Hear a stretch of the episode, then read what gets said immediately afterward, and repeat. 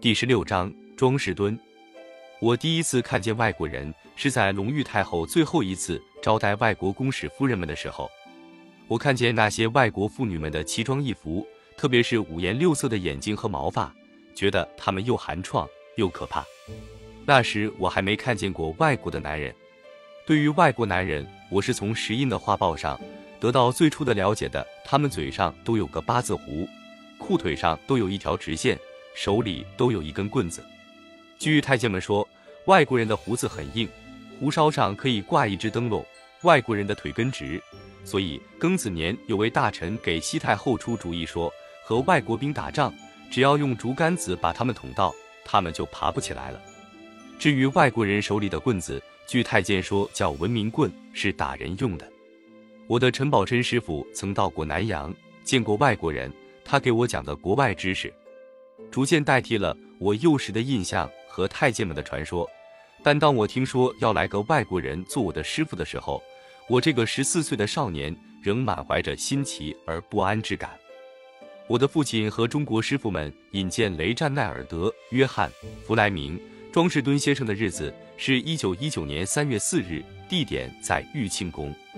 首先，按着接见外臣的仪式，我坐在宝座上，他向我行鞠躬礼，我起立和他行握手礼，他又行一鞠躬礼，退出门外。然后他再进来，我向他鞠个躬。这算是拜师之礼，这些礼都完了，在朱一帆师傅陪坐下，开始给我讲课。我发现庄士敦师傅倒并不十分可怕，他的中国话非常流利，比陈师傅的福建话和朱师傅的江西话还好懂。庄师傅那年大约四十岁出头，显得比我父亲苍老，而动作却敏捷灵巧。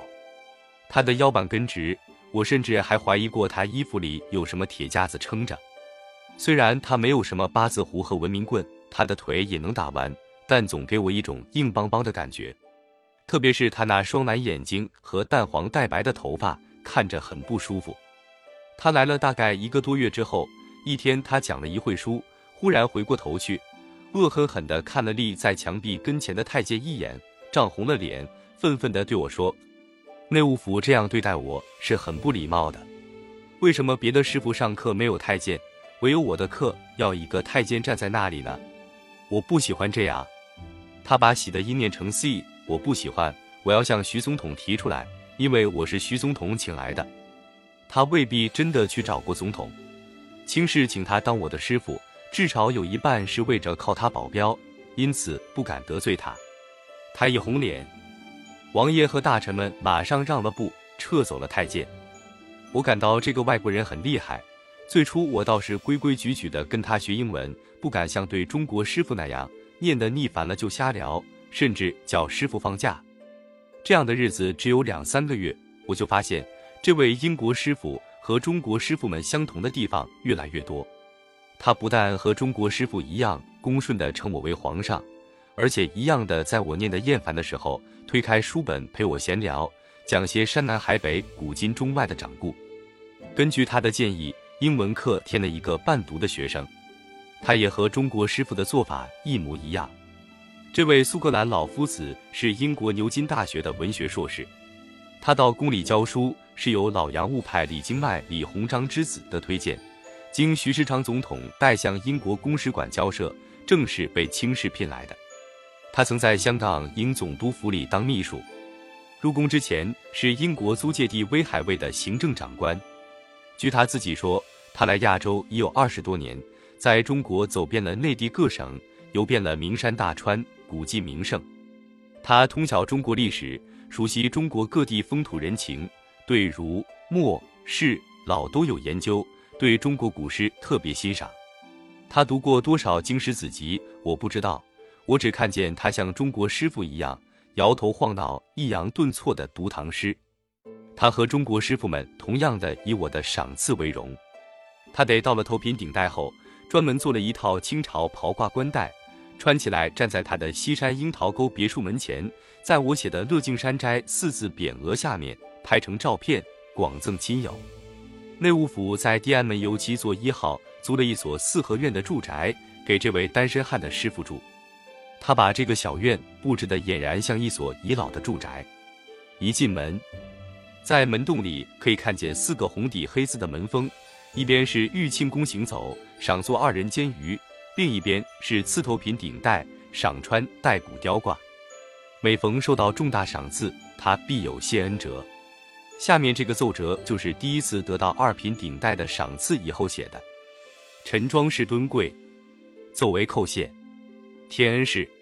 宣统十三年十二月十三日，金奉谕旨庄士敦教授英文三年匪谢，朱家恩赏给二品顶戴，仍照旧教授，并赏给戴素雕挂一件。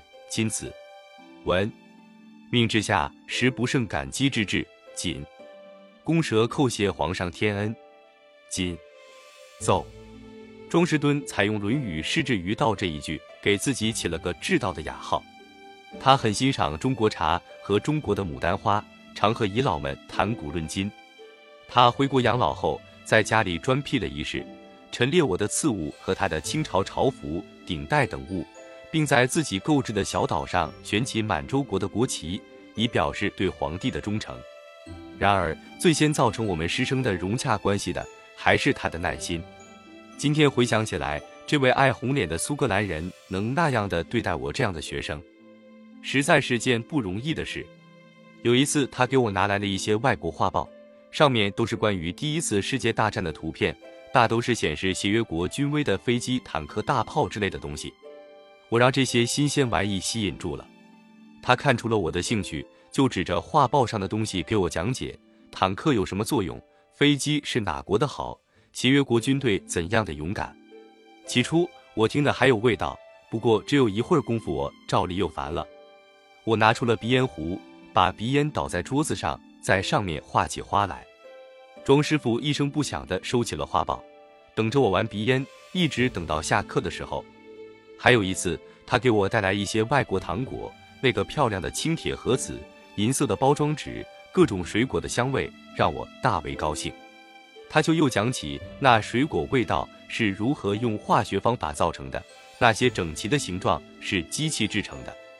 我一点也听不懂，也不想懂。我吃了两块糖，想起了桂柏树上的蚂蚁，想让他们尝尝化学和机器的味道，于是跑到跨院里去了。这位苏格兰老夫子于是又守着糖果盒子，在那里一直等到下课。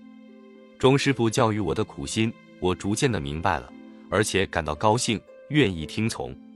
他教的不只是英文，或者说英文倒不重要。他更注意的是教育我像个他所说的英国绅士那样的人。我十五岁那年，决心完全照他的样来打扮自己，叫太监到街上给我买了一大堆西装来。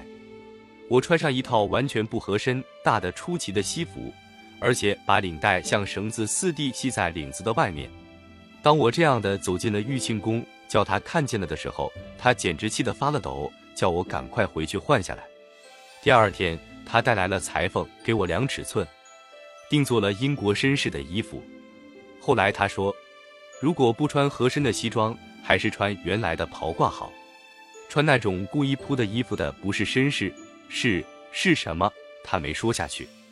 假如皇上将来出现在英国伦敦，他曾对我说，总要经常被邀请参加茶会的，那是比较随便而又重要的聚会，举行时间大都是星期三。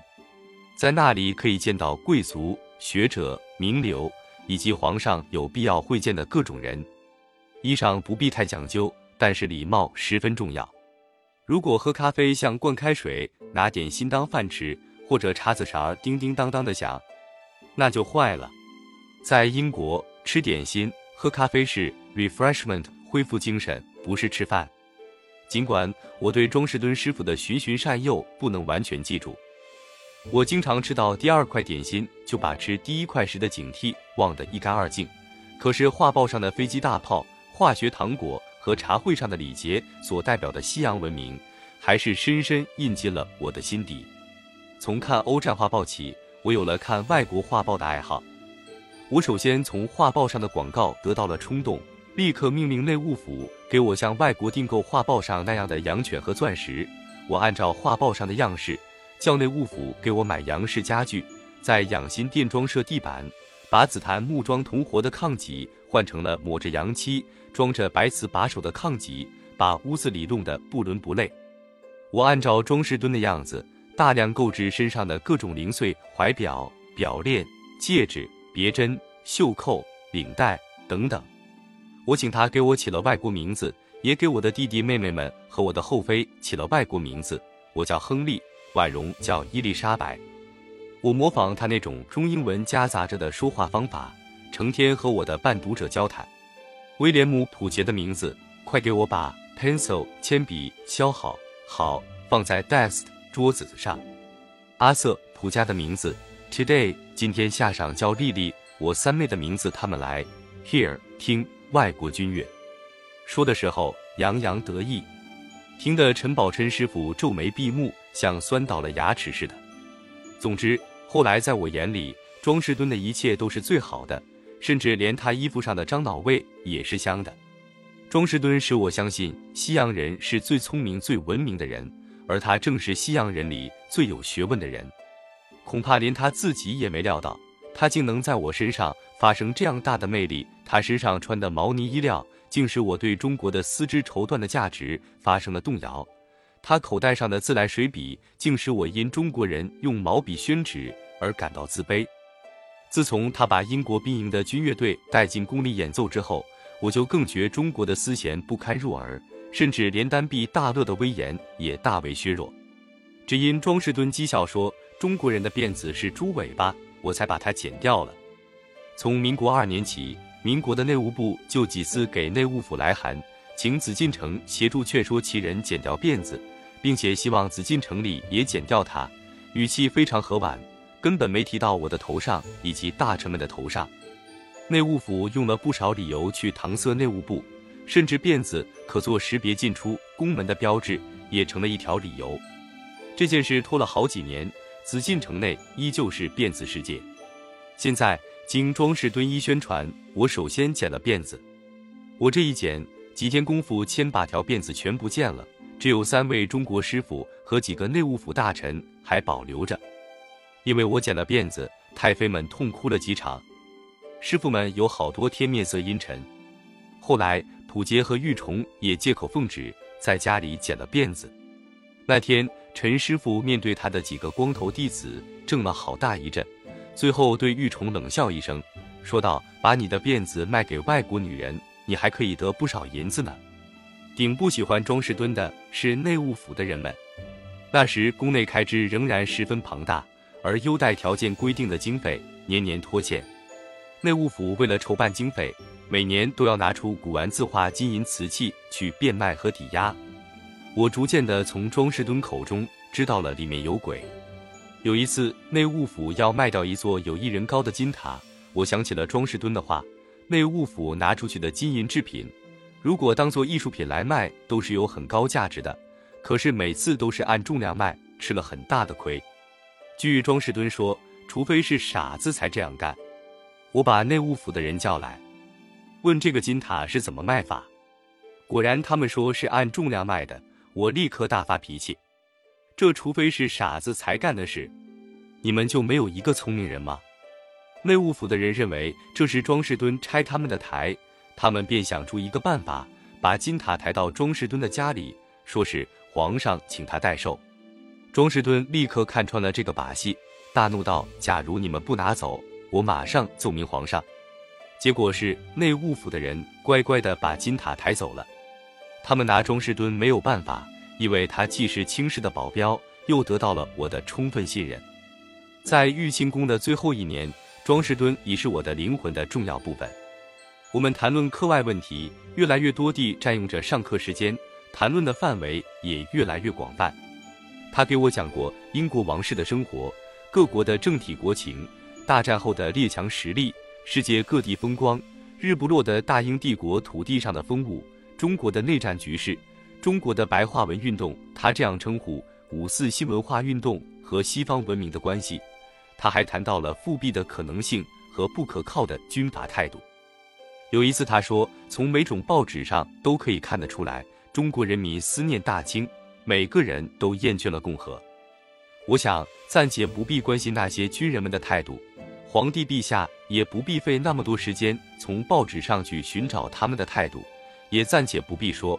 他们拥护复辟和拯救共和的最后目的有什么区别？总而言之，陈太傅的话是对的，皇帝陛下圣德日新是最要紧的。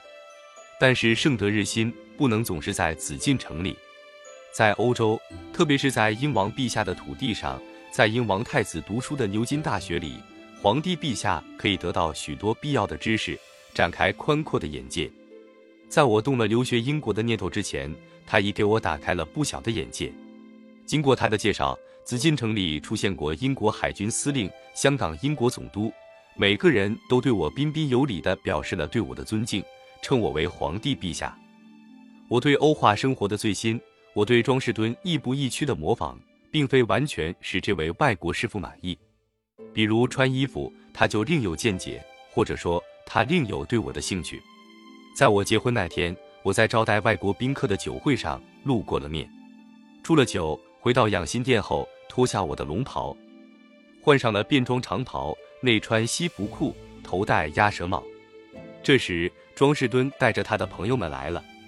一位外国老太太眼尖，她首先看见了我站在廊子底下，就问庄士敦：“那个少年是谁？”庄士敦看见了我，打量了一下我这身装束，立刻脸上长得通红，那个模样简直把我吓一跳。而那些外国人脸上做出的那种失望的表情，又使我感到莫名其妙。外国人走了之后，庄士敦的气还没有消，简直是气急败坏地对我说。这叫什么样子？呵，皇帝陛下，中国皇帝戴了一顶猎帽，我的上帝！